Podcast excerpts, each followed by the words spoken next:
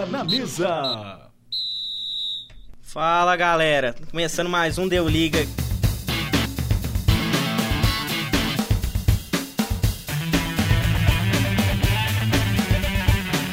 E esse Deu Liga, nós vamos focar bastante em Brasileirão, Champions e campeonatos europeus. Vou passar agora a bola para os comentaristas desse programa maravilhoso. Fala, meus consagrados. E aí, galera, aqui é o Alex e o meu destaque desse final de semana fica para a grande vitória do Bahia, que venceu o Corinthians de virada por 3 a 2 na Fonte Nova. Fala galera, aqui é o Goulart e meu destaque desse final de semana é a polêmica envolvendo o menino Neymar. Fala galera, aqui é o Xande, o meu destaque é por conta aí do fim da invencibilidade do Cruzeiro.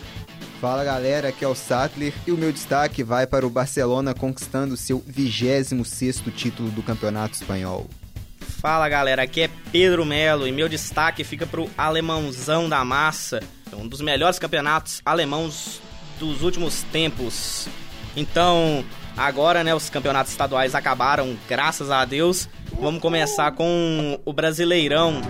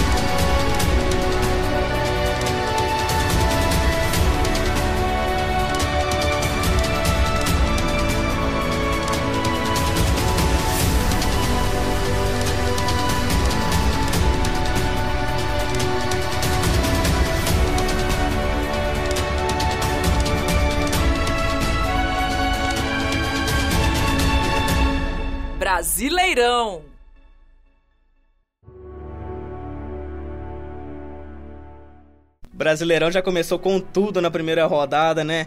Os resultados ficaram assim. No sábado, o São Paulo ganhou em casa contra jogando contra o Botafogo por 2 a 0. Também jogando em casa, Galo ganha no sufoco contra o Havaí por 2 a 1. A Chapecoense ganhou do Inter por 2 a 0 jogando na Arena Condá. A Chapecoense muito pai do Inter. E o Fla ganhou do Cruzeiro por 3 a 1 jogando no Maracanã. Já no domingo, o Grêmio perdeu jogando em casa, um dos únicos mandantes que perdeu em casa, perdeu para o Santos por 2 a 1. Ceará já sem o Lisca doido, ganhou por 4 a 0 contra o CSA, né? CSA aí que perdeu Neto Berola, então merece. O Bahia ganhou do Corinthians por 3 a 2 jogando em casa na Fonte Nova. O Atlético, o Atlético Paranaense ganhou 4 a 1 contra o Vasco. O Palmeiras jogando em casa também ganhou do Fortaleza e o Flu, o outro mandante, perdeu em casa 1 a 0 contra o Goiás. Então, para vocês, assim, qual é o destaque da rodada, o melhor jogo ali, quais foram as emoções dessa primeira rodada? Bom, eu vou puxar para o meu lado aqui, né? Como meu destaque foi a vitória do Bahia contra o Corinthians e para mim foi um dos melhores jogos que a gente teve nessa primeira rodada, apesar de ter sido assim um dos melhores começos de, de campeonato brasileiro, né? Uma das melhores primeiras rodadas que a gente já teve com muitos jogos bons. Mas eu, eu destaco o do Bahia pela força que o, que o Bahia teve, é, jogando em casa, é, venceu o Corinthians aí de virada, saiu atrás nos acréscimos do, do primeiro tempo e na saída de bola já conseguiu empatar. Voltou para o segundo tempo e conseguiu abrir um 3 a 1 ali no, no final do jogo, ainda tomou o segundo gol. Mas é, é uma, um, um resultado que, pelo menos para mim, não surpreende, porque o técnico do Bahia é o, o, Roger Machado, que a gente conhece muito bem, passou pelo Grêmio, pela, pelo Atlético e, e pelo Palmeiras. Ele acabou não dando muito certo, né? Principalmente no Atlético e no Palmeiras. Mas é, sim foi um treinador que eu sempre achei que faria uma diferença no, no, no futebol brasileiro. Ainda mais jogando contra um, um time é, comandado pelo Carilli, que é um time mais defensivo. Então eu acho que o futebol que ele, que ele quer que o time apresente é se sobressai ainda mais. Então essa vitória do, do Bahia aí fica como meu, meu principal destaque e o principal jogo da, da rodada. Só uma coisa aqui, né? Você falou que foi uma das melhores rodadas dos últimos tempos do começo de campeonato. E assim, um fato interessante é que a pela primeira vez, eu, eu acho, o campeonato se dividiu em dois blocos, os times que ganharam e os times que perderam. Então assim, nenhum time empatou e teve resultados muito bons, tipo 2 a 0, 4 a 0, 4 a 1. Então assim, o campeonato já promete esse ano. É, e meu destaque dentro do Campeonato Brasileiro vai para o jogo de domingo das 11 horas da manhã entre Grêmio e Santos. Um belíssimo jogo, um ótimo, um belíssimo jogo, um ótimo espetáculo. A gente pode é, comparar o futebol jogado dos dois times ali com um, um, jogo de futebol europeu, pelo que as duas equipes produziram. É, e a equipe de São Paulo ganhando fora de casa, né? Lá em Porto Alegre, de 2 a 1 do Grêmio. E uma belíssima partida da equipe Santista. É, esse jogo do que teve o Vanderlei como principal destaque nele. Ele fez ali muitas defesas é, difíceis e salvou o Santos aí de, de levar o empate ou, ou até, quem sabe, a, a virada. E como o, o Goulart falou, né, um jogo assim de, de alto nível, que é o que todo mundo esperava, o, o Santos que, que é comandado pelo e apesar de não ter um, um grande elenco, um grande time com grandes nomes, vem fazendo bons jogos.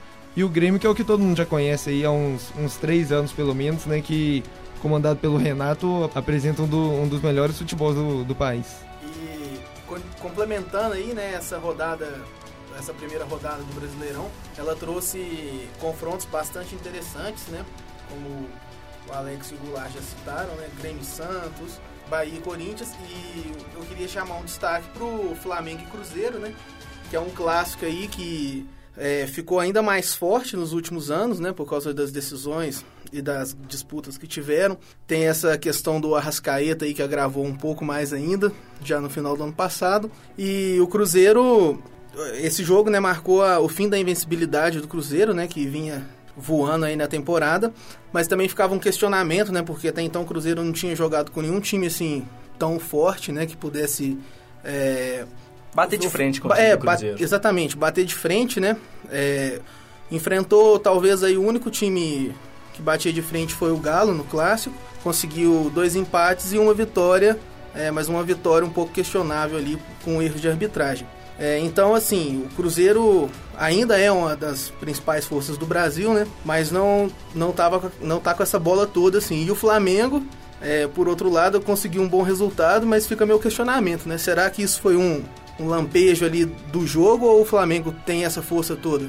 Bom, é, a gente viu né, o primeiro tempo dessa partida até com um bom equilíbrio, né? Que o Cruzeiro até marcou bem né, no primeiro tempo, o primeiro tempo terminou empatado, né, 1 a 1 mas já no segundo tempo, o Cruzeiro com vários apagões na defesa, né? O Murilo com uma partida muito fraca no segundo tempo, o Dodô também, né? Vacilando na marcação. E o Flamengo, pelo segundo tempo, mereceu, né? Sim ganhar. Não jogou tanto, tanto bem assim, precisa ainda melhorar muito se, se quiser né, vencer o Penharol na Libertadores. Mas também né, a gente vê que o Cruzeiro é um time que foi derrotado né, pela primeira vez por uma grande equipe, né? não é qualquer cabeça de baga que chegou e ganhou do Cruzeiro, né? muito pelo contrário. Então vale também né, destacar a força né, dessas duas equipes que possivelmente né, vão brigar até o final do brasileiro pelo título. Lembrando também né, que o Cruzeiro jogou aí sem o Léo, né? Sim, sem, sem o Léo. Sem o Egídio. É muito desfalcado pelo Léo, né? Na lateral esquerda, o Dodô até um bom lateral, mas Murilo sentiu a pressão, foi muito mal na partida. É, é. E, e, talvez seja just, justamente isso, né? O fato do Murilo estar tá ali sobre essa pressão, sob essa pressão, é, o fato de ter acontecido esses apagões que o Marcos falou, né? É, a gente viu uma coisa no jogo também que não vê há muito tempo também, que é o Fábio falhando bizonhamente no lance, né? Que foi o, gol, o primeiro gol do Flamengo, gol de empate da partida, que o Fábio saiu errado do gol, deixando a bola pro Flamengo empatar. Então, não foi um, um, bom jogo coletivo da partida. O Marquinhos Gabriel também perdeu uma oportunidade na frente do gol, podia trocar pro Fred para ampliar o placar e o Cruzeiro ter uma maior vantagem. É... Mas o Dodô também não foi bem. Eu acho que o Mano via ele como uma oportunidade de já talvez começar a implementá-lo até como titular, mas a partida que ele fez também foi abaixo da média. O Rodriguinho também, né, abaixo da média também nesse jogo, não criou muito, assim também como na final do Mineiro, o Rodriguinho também não teve tanto destaque, né, na final do Mineiro, já talvez até pensando agora um Thiago Neves, dependendo, podendo assumir a titularidade. E outro fato curioso nessa rodada é que tivemos, né, o time do Mano Menezes e o time do Carilho levando três gols, né, na mesma rodada, Algo que a gente possivelmente não vai ver até o final do campeonato novamente. É, o, são times que, que tomam pouquíssimos gols, né? É, os, os dois técnicos primam pela parte defensiva do jogo, né? Então é muito difícil ver esses times tomarem gol já, ainda mais três. É, e eu acho interessante analisar justamente isso, né? A proposta do Cruzeiro é jogar mais ali na defesa e explorar os contra-ataques, né? O Flamengo soube de alguma maneira neutralizar esses contra-ataques, né?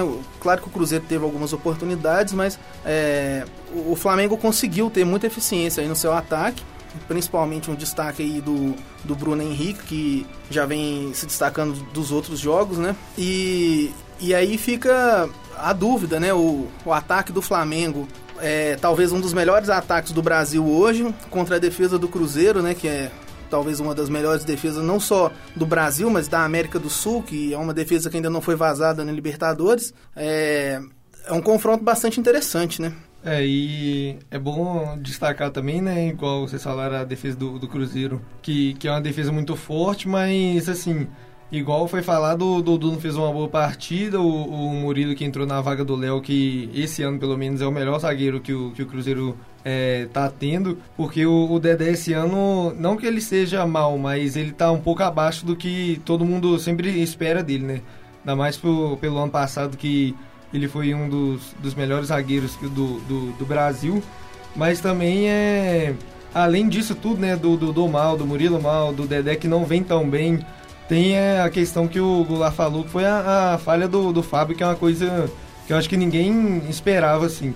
E foi uma falha crucial porque é, foi no, no, lance que saiu o gol de, de empate do, do, do, Flamengo e o, o Cruzeiro não teve tempo de, de comemorar ou o Flamengo não teve tempo de, de se lamentar de, de ter tomado o gol. Porque teve uma, uma distância ali de dois ou três minutos, se não me engano. Então foi assim, foi uma falha apesar de ser uma falha é, quase que única na, na carreira do, do Fábio, é uma falha que, que assim, foi no momento é, extremamente crucial da, da partida. E só para complementar essa questão do Dedé, eu acho que assim, o, o, o Dedé pode até não estar tá apresentando o futebol da, da última temporada, né? Mas eu acho que esse bom futebol dele vai aparecer mais em jogos decisivos. E até então o Cruzeiro assim não, não jogou decisões, jogos que exigiam tanto assim do Dedé. E assim, eu acredito que ele vai aparecer de forma positiva, né, com mais destaque em jogos de decisão da Libertadores ou Copa do Brasil. Não, e por falar em zagueiro, né,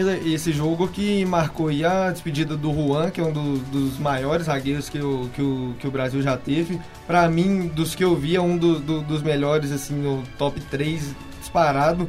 Era um zagueiro que é, acho que nunca nenhum outro zagueiro teve tanta tranquilidade para jogar igual o Juan tinha, igual muita gente brincava, né, que o que o Juan jogava de terno. É, não, não era aquele zagueiro bruto, não dava aqueles carrinhos aleatórios, não era expulso à toa. Então é bom aí ressaltar essa essa despedida aí de um, de um, de um cara que fica marcado, acho que na história do, do Brasil, né? É, outro ponto que eu acho que a gente pode destacar dessa rodada, né, é a primeira vitória do técnico Rodrigo Santana à frente do Atlético. Não sei se técnico ou interino, mas tá aí, a primeira vitória saiu com ele, talvez para engatar uma sequência agora, não sei. É, e é, já que o Goulart tocou nesse assunto, né, o, a imprensa mineira, né, é, veiculou hoje que o elenco do Atlético, né, tá fazendo uma campanha aí para a efetivação do do técnico, né, que ainda é interino, é, citando que ele é um dos melhores que tem agora, é, que, é, que ele tem futuro e, e, que é a melhor opção agora. É, então, assim, o elenco pedindo é, a continuidade do técnico, né? Quando o Levir caiu, surgiu boatos aí de que o elenco não estava é, tendo uma boa convivência com o Levi. Não estava fechado com o técnico, vamos dizer assim, né? É, não estava exatamente. E agora a gente vê o, o próprio elenco pedindo, né, pra, pela continuidade aí do, do Rodrigo Santana. Eu acho que assim, o, o presidente Sete Câmara ele deveria efetivar logo o técnico, é, criar um contrato, né, e automaticamente ali ele ia ter um aumento de salário, é, para demonstrar que assim a diretoria está acreditando no trabalho, está valorizando o profissional e também para acabar com, com qualquer ali dúvida que ainda tiver no elenco se vai ter continuidade ou não nesse projeto. Mas aí é, você não acha que tipo assim efetivando um técnico novato com um time que mói treinador, você não acha que seria dar tipo uma uma proteção para esse time que teria nisso uma desculpa para não ter tantos resultados e assim não ter tanto tanto objetivo no campeonato? Ah, eu prefiro não pensar por esse lado, né? Claro que a gente tem que levar em conta todas as possibilidades, mas se é um elenco que mói treinador, é, eles vão encontrar uma desculpa e um motivo para qualquer treinador que vier. Então, eu penso assim, o, elenco manifestou a vontade de estar tá aí com o treinador, de ter a continuidade do treinador. É, é nítido a diferença do estilo de jogo do Galo é, sob o comando do Rodrigo e sob o comando do Levi. Dá para ver nitidamente que o Galo está encaixando jogadas, está começando a criar Claro que ainda tem muito para melhorar, mas é, ele teve pouco tempo, não tem nenhum mês ainda. Então eu acho que assim, dada a dificuldade de encontrar um profissional qualificado de acordo com o que o grupo, o clube quer, é, já tem um ali nas mãos, então por que não lapidar ele, não incentivar o trabalho dele, né? Eu até não rotularia o elenco como um moedor de técnico, mas sim a diretoria. E não só dessa, a anterior também com o Daniel Nepomuceno. É, foram sucessivas trocas de técnico e isso que o Rocha falou sobre efetivação, acho que não vai acontecer, visto como foi com o Largue ano passado, que demorou muito tempo para realmente efetivar o Largue no cargo dele de treinador, e isso só veio com resultados, que foi o Atlético beirando a liderança do Campeonato Brasileiro, que era algo inesperado naquela, naquele momento. E se o Rodrigo Santana não é, atingir certos resultados, eu acho que ele vai continuar como interino até que surja uma boa oportunidade de técnico no mercado e o Atlético possa contratar esse treinador. É, eu acho assim que, que o Atlético ele pode estar tá indo aí, quem sabe, pelo mesmo caminho do que o, foi com, com, com o Thiago Largue. É, eu particularmente achei errado a decisão de ter de ter demitido o Largue ano passado, porque ele tirou leite de pedra, né? Mas esse ano, assim, parece que está se repetindo a, o, o que ocorreu ano passado que era um treinador experiente no, no começo do ano, o time não jogava bem, aí o técnico foi demitido, entra o interino, o interino vai, faz o time jogar bem, e aí se o time, por exemplo, é, aí ele faz o time ser. É porque a gente tem a pausa para a Copa América agora. Então, antes da pausa para Copa América, ele consegue fazer o time ser é, terceiro, quarto colocado, a expectativa vai lá em cima. Só que todo mundo sabe que o elenco e o, o, o time do, do Atlético não é assim, é um, um time para disputar título.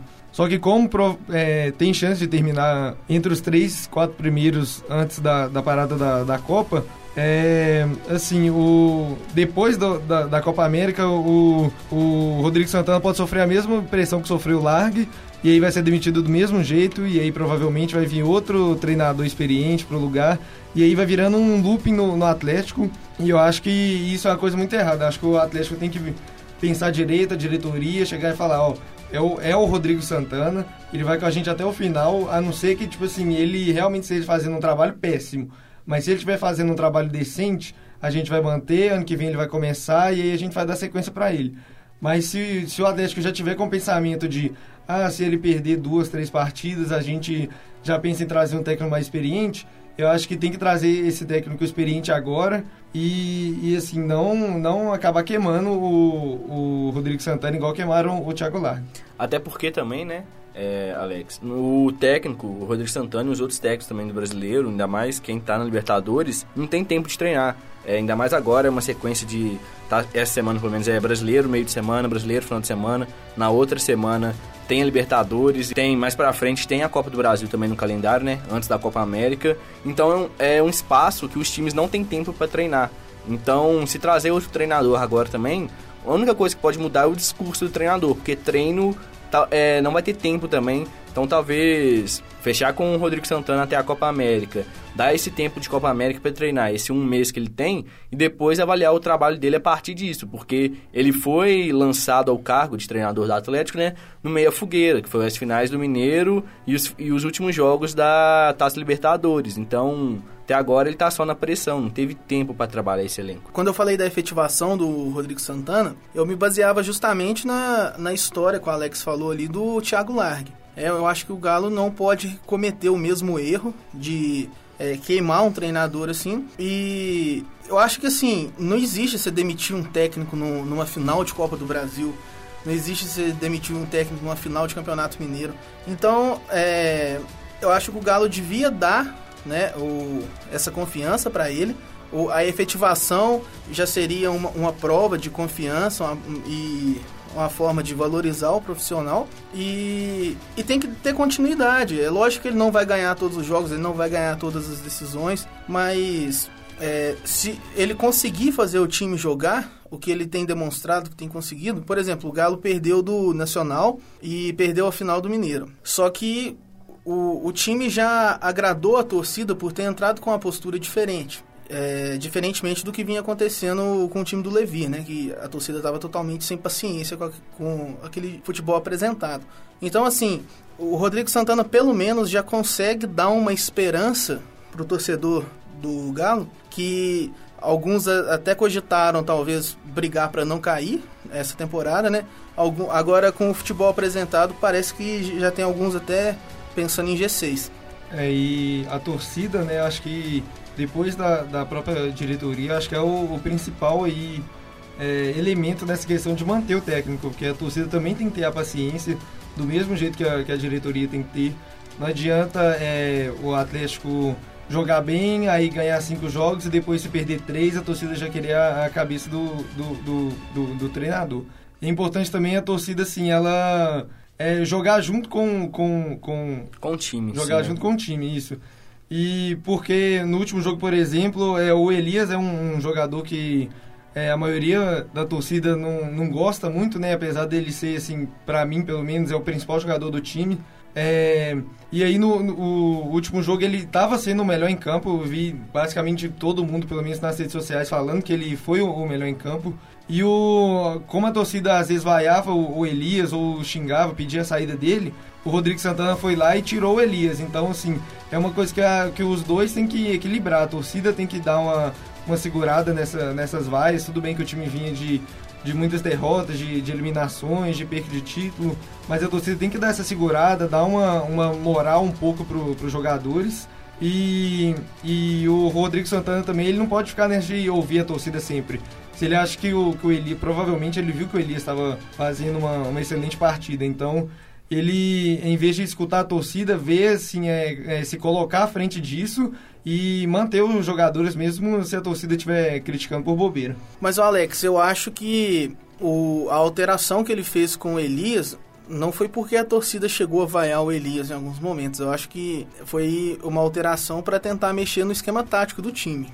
É, até porque a, a, torcida vaiou o Elias mesmo, foi na hora da, da substituição, né? Que ele saiu vaiado, mas é, a torcida se mostrou dividida, é, parte dela aplaudiu o jogador, parte vaiou. Assim também foi com o Ricardo Oliveira, né? Vaias mais acentuadas para ele. Mas assim, eu acho que o Rodrigo Santana tá tendo personalidade para para fazer as alterações que ele acha que tem que ser que devem ser feitas, até porque é, eu já vi a torcida do Galo pedindo jogadores e ele não colocando. Então, eu acho que essa alteração foi mais uma tentativa de mudar o esquema ali na hora do jogo. Então, mas só para finalizar, assim, é, eu acho que ele querer mudar o, o, time e tirar o melhor em campo é uma coisa que não tem muita noção. É, e assim, eu, deu para perceber que depois que o, que o, que o Elias saiu, o time deu uma, uma, uma baixada, perdeu um pouco do ritmo. Então eu, eu acho que é uma coisa que ele tem que melhorar também, né? Igual eu falei, pode ter sido por causa da, da, da própria torcida, ou então ele estava vendo um outro jogo. Mas é um, é assim, foi uma, uma escolha que, particularmente para mim, e eu vi também muita gente nas redes sociais é, criticando, que foi uma substituição é, um pouco aleatória, né? Ele podia ter ter segurado o Elias, talvez se ele quisesse colocar um time um pouco mais para frente, igual ele tirou o Elias, que é um meia um pouco mais, é, que é um meia mesmo, né? Colocou o Vinícius, que é um cara que joga um pouco mais à frente, talvez ele, podia, ele poderia ter, ter tirado o Adilson ou então o Luan, que estava jogando no meio e não estava fazendo uma partida tão boa quanto o Elias. Então isso é uma coisa que eu acho que ele vai aprendendo com, com o tempo. Concordo. Bom, e assim, é, o Atlético né, que tem que traçar uma meta para esse brasileiro mas não pode assim traçar uma meta que não seja real, né? Que é brigar por título dependendo, porque você no final do campeonato cobrado um técnico ao Rodrigo Santana título, né? É assim meio que surreal, né? Você não pode exigir mais do que ele tem nas mãos com o elenco, né? É claro que existe a cobrança para cima do clube, né? Que já tem quase 50 anos, né? Que não ganha o campeonato, mas esses 50 anos, quem tá lá não é o Rodrigo Santana que tá lá. Então você tem cobrado o Rodrigo Santana na atualidade. Não pode exigir que ele seja campeão brasileiro com um time que não tem um elenco assim. É um time muito bom, pode sim brigar pro G6, né? Dependendo. Talvez até G4, mas se já exigir que ele seja campeão, dependendo, é pedir demais, né?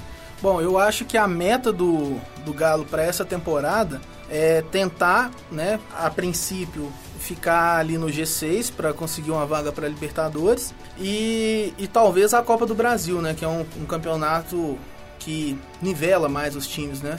E a Sul-Americana, que ano passado o presidente desprezou, será que esse ano vai ser, pode ser talvez uma salvação do ano, dependendo? O caminho eu acho que é mais fácil pela Sul-Americana do que pela Copa do Brasil. Mas, Talvez. sinceramente, eu acho que o Atlético não chega à Sul-Americana. Eu já acho que chega. Bom, o Galo precisa classificar para a Sul-Americana primeiro, né? É, mas eu acho que assim, é, tanto a torcida quanto a diretoria valoriza muito mais a Copa do Brasil, que é um campeonato que paga muito mais. E eu acho que assim, para o Galo é muito mais relevante ter uma Copa do, mais uma Copa do Brasil do que mais uma do que a sua primeira sul-americana, né? É, mas eu acho que assim o presidente, né, no ano passado quando menosprezou a sul-americana, é, ele viu o impacto que isso gerou e tal e foi uma coisa feia, foi uma coisa muito negativa para o clube. Então eu acho que assim esse ano o Galo deve entrar na, Sul, na Sul-Americana, é, vai jogar, vai tentar ganhar e tal, mas eu acho que o, o foco principal do Galo vai ser tentar arrumar um G6 no Brasileirão, buscar uma Copa do Brasil, que é uma coisa que não é fora da realidade, e a Sul-Americana eu acho que vai ser um segundo plano, ou talvez uma alternativa se o time começar a oscilar nessas outras duas competições. Se o, time, é, se o time já sair nas oitavas, né, pegar um adversário difícil, ele pode ir na Sul-Americana. Mas né, o negócio é que eu... Não é, nem, não é nem pegar um adversário difícil, né? O Galo gosta de perder para adversário pequeno também. É, qualquer adversário para Atlético é É, até porque na Copa do Brasil, os adversários dos times que vêm da Libertadores vêm do segundo pote, né? Então não tem muito time forte, vamos dizer assim, Tem que Santos pode... e Corinthians, Santos né? e Corinthians que E pode São Paulo. vir. Não, São Paulo pode um. Santos e Corinthians. Então, não tem o resto do time que talvez seja mais fácil do que a média, vamos dizer assim.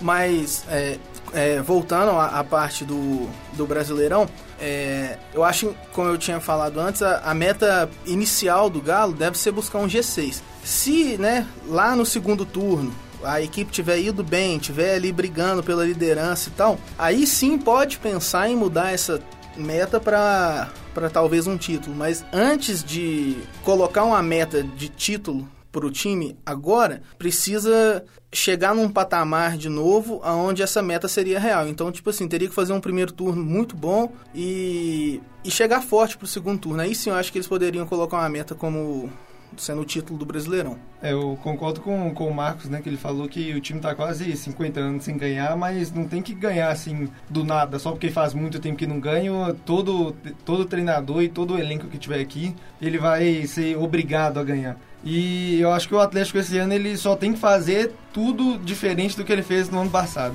que, que é não menosprezar a Copa Sul-Americana, se o time chegar lá, que é jogar a Copa do Brasil é, com vontade mesmo. Ano passado o time foi eliminado pela Chapecoense no, no, no disputa de pênaltis. Que é chegar no, no, Brasileirão, se for com o técnico interino mesmo, é buscar o, o G6 e assim, e tá ótimo, porque eu pelo menos vejo uns oito ou nove times à frente do, do, do Atlético hoje, ou então assim, seis times à frente e uns três, quatro no mesmo nível. Então eu acho que o, que o Atlético tem que fazer tudo diferente do que fez ano passado. Se conseguir o, o G6 cair em sexto lugar, suado, já vai ser uma coisa muito importante, principalmente por ser um técnico interino, por não ser um, um, um elenco farto com muitas peças. Então é só fazer tudo diferente do que fez no, em, em 2018, que acho que 2019 do Atlético tem tudo para ser produtivo. Só para encerrar o assunto específico do Atlético no Brasileirão, o Rogério Senna, após a derrota para o Palmeiras, ele deu a declaração explicando por que, que, por que, que rejeitou o Atlético e assim. E ele fala que a confiança no elenco ela meio que pesou para a decisão. Que no Fortaleza ele já tem essa confiança dos jogadores, que ele já tem esse apoio tanto dos jogadores da diretoria e que no Atlético ele provavelmente não teria esse apoio, né, logo de início. Então, assim, isso meio que corrobora com o que vocês falaram, né, que mais um técnico rejeitou o Atlético por falta de confiança e suporte da diretoria. E eu só queria dar um último destaque aqui rapidinho, que é pro Vozão, né, que, que venceu o CSA por 4 a 0 com dois gols da lenda Ricardo Bueno. Esse é craque demais. E assim, o CSA que foi um time que todo mundo aqui, né, no, no programa passado colocou que seria rebaixado e já estreou o Brasileirão, assim... É, Com ele, pela. É, elevando o nosso, a nossa autoestima aqui para falar, opa, Acho que pelo menos um eu vou, eu vou acertar. E um último destaque pro, pro São Paulo, que venceu o Botafogo na, na abertura do Campeonato Brasileiro, com é, grande destaque aí pro Alexandre Pato e pro Tietê, que, que estrearam e, e fizeram aí é, uma grande partida. Só uma observação sobre o CSA aqui. É, assim como o Pedro havia falado, né, o CSA sem o Neto Berola não é aquele CSA do, da temporada passada. Agora, assim, a última discussão aqui pra gente encerrar o assunto brasileirão. Tite, essa semana, ele deu um depoimento falando que o campeonato brasileiro é o terceiro melhor campeonato do mundo. Atrás apenas de Premier League espanhol e à frente do italiano, alemão, argentino, chinês, francês, à frente desses campeonatos tudo. Então, assim, vocês veem essa essa categoria toda que o categoria e disputa toda que o Tite vê no Campeonato Brasileiro? Depende né? da, da ótica que ele tá abordando o campeonato. Só em questão de, de disputa, talvez o Campeonato Brasileiro seja um dos mais disputados do mundo. É que entram no mínimo 5, 6 times brigando por esse título, assim, vamos dizer. Mas de futebol jogado tá bem atrás de italiano, Bundesliga e outros campeonatos. Porque aqui o futebol jogado, eu diria até que ele é nivelado por baixo, né? É, porque campeonato, assim, é com os times no mesmo, no mesmo parâmetro, muitos times no mesmo parâmetro, até eu já, já, já, já, disputei mesmo assim campeonato amador. Então eu acho que, não comparando o campeonato brasileiro com o campeonato amador, mas é. Mas o assim, é o Campeonato Brasileiro tem um nível muito abaixo. Se você pegar, por exemplo, a, a Atalanta, que é a quarta colocada do Campeonato Italiano, que é um time assim que não tem muita expressão, você pode ver que se jogasse aqui no Brasil com o mesmo futebol, os mesmos jogadores, provavelmente disputaria título é, do mesmo jeito. E a gente não pega ainda, G10. A gente tem ainda no campeonato italiano a própria Juventus, aí tem o Napoli, tem a Inter, tem a Roma, tem o Torino que vem bem nos últimos anos tem o Milan, tem a Lazio. Então, assim, é, pra mim é, é quase que uma piada ele falar que o, que o campeonato brasileiro tá, tá à frente do campeonato italiano, por exemplo. O campeonato alemão também a gente tem o, o Frankfurt, o Leipzig, o Wolfsburg, o Werder Bremen, que sempre estão tão brigando lá em cima. Obviamente que eles nunca estão brigando por título, porque o Borussia e o, e o Bayern, por exemplo, no campeonato alemão, estão muito acima deles, mas são times que se jogassem aqui no Brasil, é, é, seria muito melhor. E só pra deixar claro, o Campeonato Brasileiro não é melhor nem do que a Major League Soccer. E nem que o acreano também. É, tipo, isso é aquele tipo de declaração, vamos dizer assim, que é para fazer média, né? Já que é o técnico da seleção brasileira, ele tem que valorizar o produto nacional dele, o produto interno. É, e aí ele fala disso, de ser a terceiro campeonato melhor do mundo, mas acaba em suas convocações não levando jogador que tá jogando aqui dentro do Brasil, né? É, é muito difícil levar. Tanto que na época da Copa do Mundo o que gerou discussão foi ele não convocar o Luan para a Copa do Mundo, né? Mas discordo do Tite. Bom, eu, eu discordo do Tite, né? Eu acho que o, Brasileirão aí só perde para a Premier League, então entraria em segundo à frente do Espanhol. Segundo à frente só do Espanhol, então, então Premier League, Brasileiro e Espanhol? Isso. Eu acho até insanidade ele colocar o, o espanhol acima do brasileiro. Isso é o né? preço de ser alfabetizado, tá vendo? O... Entender umas coisas dessas. O Brasileirão. Falar igual o Pet, é melhor. Como é que é que ele falou aquela vez? É melhor ser. É melhor... Ouvir isso do que ser surdo? É, é melhor ouvir isso do que ser surdo. Mas, é. Mas, brincadeiras à parte, o. O Brasileirão eu acho sim que é uma das ligas mais disputadas do mundo. E, e no quesito de ser disputada é onde eu colocaria o, o brasileiro em segundo lugar. E, e, talvez colocaria até o campeonato argentino em terceiro. É, no quesito de disputa, né? Porque não tem como você falar que um campeonato espanhol é disputado, é, ele é polarizado, tem três times brigando e geralmente a diferença entre eles é de 20 mas pontos. Ele, mas ele é disputado, assim, é no, no, no, inteiro. Ele pode não ser disputado pelo, pelo título, mas ele é disputado igual agora, por exemplo, a gente vê um Getafe surgindo do nada no campeonato espanhol que briga que, pela é, Champions, que provavelmente Você na fala... próxima Champions vai estar. Então ele, é, ele é disputado ele internamente, pode, assim, é, a ele, parte ele, do, do ele meio. pode não ser disputado no, no primeiro e segundo lugar, mas são campeonatos são, que abaixo disso são totalmente disputados. É como o se tivesse um campeonato interno dentro do Sim, espanhol, o título né? em si ele não é disputado nesses campeonatos, mas, por exemplo, vagas para Europa League va e vagas para Champions League muitas vezes são disputadas por esse time. Tipo, é um campeonato à parte e é muito bom ver esse campeonato à parte. É, você pode dizer que o dependendo, temos um campeão espanhol que é o quarto colocado, né? Você despreza Barcelona, Real Madrid e Atlético. pode ser que tenha um segundo campeão, campeão espanhol que fica com quarto colocado. Pode ser o Getafe esse ano. Né? É como se fosse assim um campeonato paulista que, que toda vez a gente sabe que os campeões ou vão ser o São Paulo, ou vai ser o Corinthians, São ou vai Paulo ser. não, hein? Corinthians ou Santos, é só os dois. É, Palmeiras, ultimamente é o Corinthians ou Corinthians ou é o Santos, mas aí anos, a gente tem também o campeonato do interior, né? Que sempre acontece com é, esses outros times sem ser os quatro grandes. Então é como se isso acontecesse no, no- nos campeonatos europeus também. A disputa do título ela fica centralizada em dois, três times, mas o resto do, do campeonato ele é todo nivelado praticamente no, no mesmo nível. É, bom, voltando para a questão de ser disputado, eu, eu queria levantar uma questão aqui. Tem time na Europa que eu acho que é muito superestimado, que se viesse jogar um campeonato paulista não conseguia ganhar. E, e times grandes na Europa, né? Times que disputam Champions League. Por exemplo, acho que o time do Porto não consegue ganhar um campeonato paulista. É, tem times Esse ali. é o preço por Prende uma pessoa dessa. Tem Sai time- tem time ali- camburão aqui. Tem time ali no Alguém Campeonato um- Espanhol, Sevilha, Betis, Vídea Real, não consegue ser campeão brasileiro. Eles não, eles não iam ganhar, né? Eles iam atropelar. Não, de jeito nenhum. De jeito nenhum. Betis, não aí- consegue, não Com o consegue. Betis, com, o- com o treinador que tem, com o time que tem hoje, nossa senhora, o, o Palmeiras ia tomar 5x0 dentro de casa. Eles, eles podem montar uma seleção do Campeonato Espanhol lá e vir jogar brasileiro que não ganha, sem contar gastar os, a os três grandes. É, e o Atlético. Alguém muta o, É, o Ale aí, pelo não, amor não, de Deus, não, gente. não. Eu tenho certeza que tem algum ouvinte que concorda comigo. Não é possível que não tem. Se Todo não mundo tiver- paga pau para europeu. Se não tiver, tá expulso do próximo programa. Pode começar o bando do programa lá. Um barra... Marca não nos comentários aí, galera. Hashtag tamo junto, Alex. Não, hashtag tamo junto, Xande. Não, tamo junto comigo mesmo, né? Porque eu não falei uns absurdos desses. Ai, ai. Encerrado o assunto brasileirão, né? Depois dessa discussão maravilhosa, o Xande chegando bêbado no programa. Vamos pra Premier League.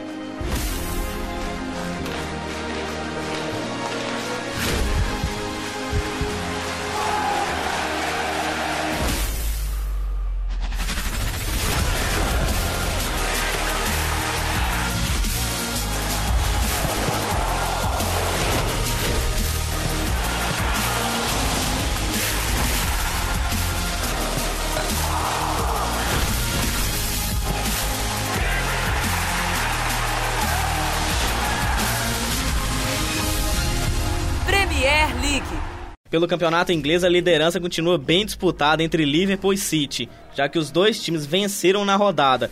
O Liverpool venceu fora de casa o Huddersfield por 5 a 0 e o City ali teve um resultado mais apertado, né? Passou um pouquinho mais de sufoco e venceu o Burnley por 1 a 0. Com isso, a diferença de um ponto do City de vantagem ainda prevalece no campeonato inglês. É, e tem também a briga pela Champions League, né? Que eu venho sempre falando aqui. Os times, ninguém quer, quer se classificar. O Tottenham não ganhou de novo, o Arsenal não ganhou de novo.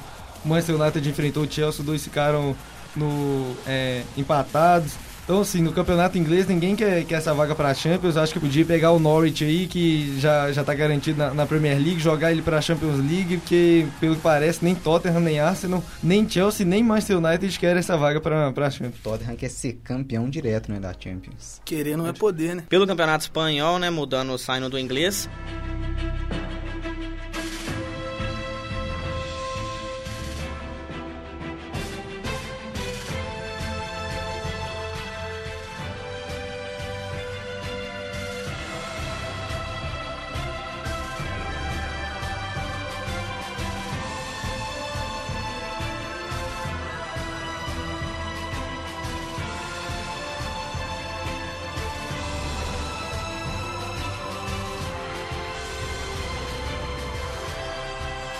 La Liga.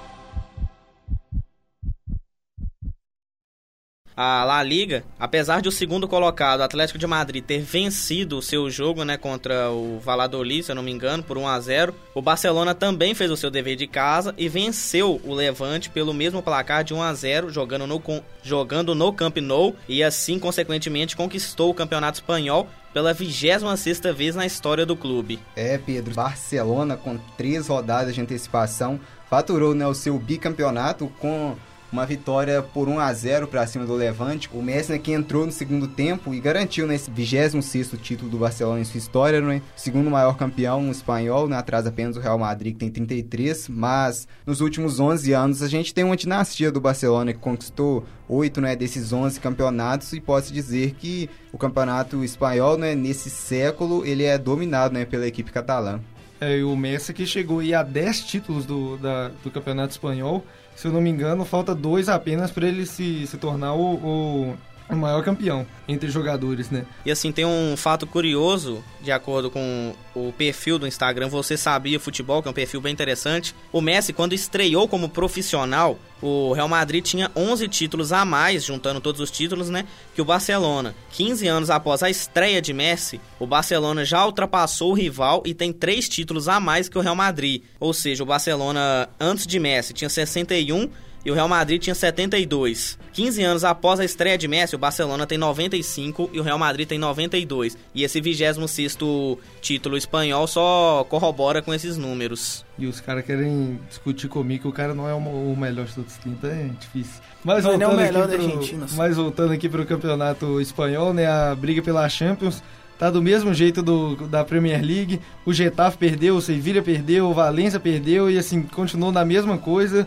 É, o Getafe é, tem a vantagem, né, que já está em quarto lugar e briga aí, né, pra, pra ser o... e briga aí pra chegar à sua primeira Champions League, né. Getafe no Brasileiro levaria 5 a 0 do Atlético aqui no Independência. Fácil. Mas nem Cena se pagasse econômico. os jogadores Cena do, do econômico. Get- nem se pagasse os jogadores do Getafe pra perder. Mudando de campeonato, então, né? Passando para o campeonato alemão, que foi meu destaque, meu alemãozão da massa.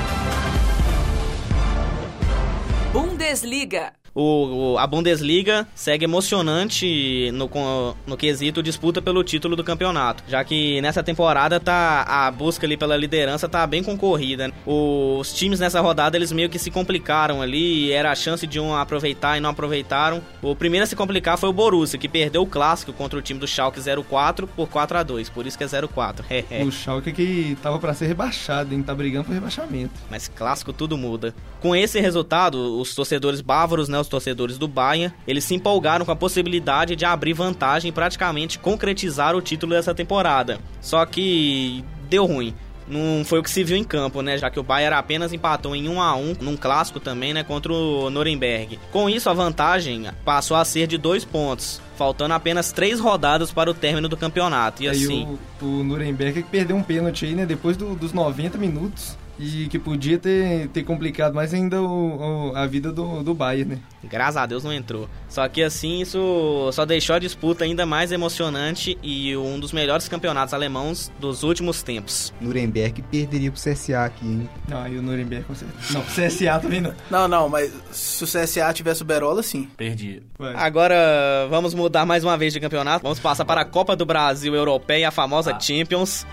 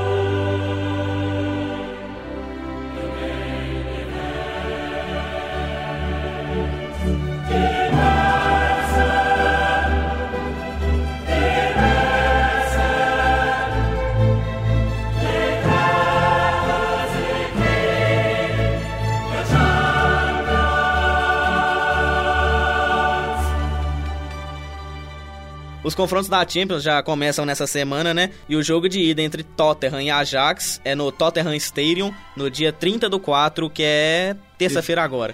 E o jogo de volta no estádio Johan Cruyff, dia 8 do 5, que dá numa quarta-feira. Já pelo outro confronto, né, a outra semifinal, Barça e Liverpool se enfrentam no Camp Nou, dia 1 do 5, tá numa quarta também, pelo jogo de ida da Champions.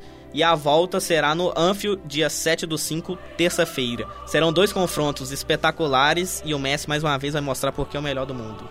Melhor de todos os tempos. Boa! Aí sim. Eu já acho que vai ser um confronto espetacular e o outro vai ter uma disparidade de uma das equipes. Não vou falar pra não zicar. Disparidade do Barça, né? E eu já falei, final inglês. Agora no campeonato francês, né? Não a, o campeonato nacional francês, a Copa da França.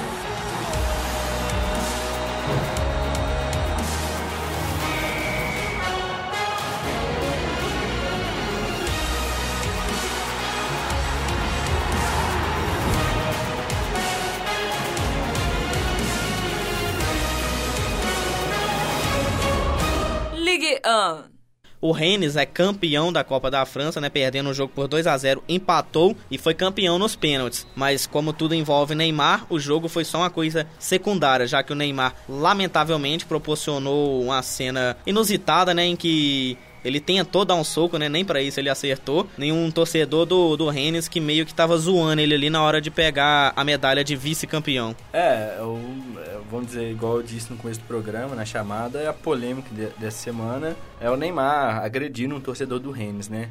É, o que mais me impressionou, não nessa polêmica dele socar em si o torcedor, mas na entrevista pós-jogo dele, dele falando dos jogadores jovens do PSG que não costumam ouvir os mais velhos, não que o treinador fala, eles acatam o treinador. Isso me lembrou uma pessoa só, que é o próprio Neymar, no começo da carreira, naquele episódio com o Dorival Júnior. Então, talvez seria ali uma autocrítica, não sei, mas o- do jeito que ele falou, a maneira que ele falou, só me fez lembrar o começo de sua carreira. Acho que nem só o começo, né? Talvez até agora, né? Que o Neymar, nesses últimos tempos, né? Se tornando um jogador completamente mimado, um jogador que dá azar também, né? Some em decisões e que dessa vez apareceu na decisão fazendo um gol, dando uma assistência, mas teve como maior destaque justamente algo negativo, né? Quando até parece que o Neymar vai se ter assim, uma- um destaque positivo, ele consegue transformar tudo, né? Consegue surpreender e ter esse destaque negativo, né? Que está sendo assim o Neymar nesses últimos tempos. É, e isso acaba respingando também, né, Marcos? É, na admiração do povo brasileiro, vamos dizer assim, da, da torcida brasileira com ele. Hoje, até naquele programa do Sport TV Acabou a Brincadeira, do Carlos Cereto, é, ele fez lá uma enquete, vamos dizer assim, uma votação popular, é, se o Neymar deveria ou não ser convocado para a Copa América. E com mais de 80% a torcida votou lá, a torcida brasileira, as pessoas votaram, e mais de 80% falando que não deveria ser chamado para a Copa América. Então reflete também como as pessoas enxergam o Neymar, né? É, Como e é é, a, lem- como é a aceitação dele por parte do público. E é bom lembrar que o Tite deixou de fora aí o Douglas Costa da- de duas convocações, se não me engano, por ter é, dado a cusparada no, no rosto de um, de um companheiro de, de profissão num jogo do campeonato italiano. Então, assim, se ele deixou o Douglas Costa por uma cusparada, eu acho que se ele seguir a mesma risca, o Neymar, apesar de ser o, o- o capitão dele, o, o, famoso 10 e faixa, eu acho que se ele seguir essa, essa risca dele igual ele seguiu com, com o Douglas Costa, Neymar provavelmente vai ficar fora da, da Copa América aí, né? É, tem que ver se vai ser dois pesos e duas medidas agora, né? Tem que ver também se é o Tite que comanda isso aí, né? Ou se são os patrocinadores da CBF aí que comandam a convocação. E é, até porque, assim, eu acho que o Tite vai ser criticado de qualquer jeito. Se ele convocar o Neymar, ele vai ser muito criticado. E, e se ele deixar de, de convocar o Neymar, ele também vai ser muito criticado. Então eu acho que ele tá num, numa rua sem saída aí e vai ter que escolher o, o, o menor dos, dos perigos. É o famoso se correr o bicho pega, se ficar o bicho É um problema que o Exatamente. próprio Tite criou, né? Se tivesse ganhado a Copa do Mundo, não tava nessa sarjeta Ah, aí. pronto, que agora é fácil ganhar a Copa do Mundo. Só ganhar né? a Copa. É, se só- tivesse, beleza. Agora é o Campeonato Brasileiro a Copa do É, Mundo, né? Então, inclusive é- a Finlândia seria campeã do Campeonato Brasileiro com tranquilidade também. Então é, ele vai ser muito criticado realmente por qualquer decisão que ele tomar. Se não convocar, eu vou criticar porque eu comprei o ingresso só pra ver o Neymar. E é isso aí mesmo. Então, pessoal, muito obrigado, né, mais uma vez por escutar esse programa maravilhoso. Até a próxima aí, valeus! Falou, galera. Até a próxima. Valeu, galera. Até semana que vem. Valeu, galera. Até semana que vem. Pedro, passa férias em Guarujá que você vê ele. Um abraço, galera. Tchau, tchau. Falou. Deu liga na mesa.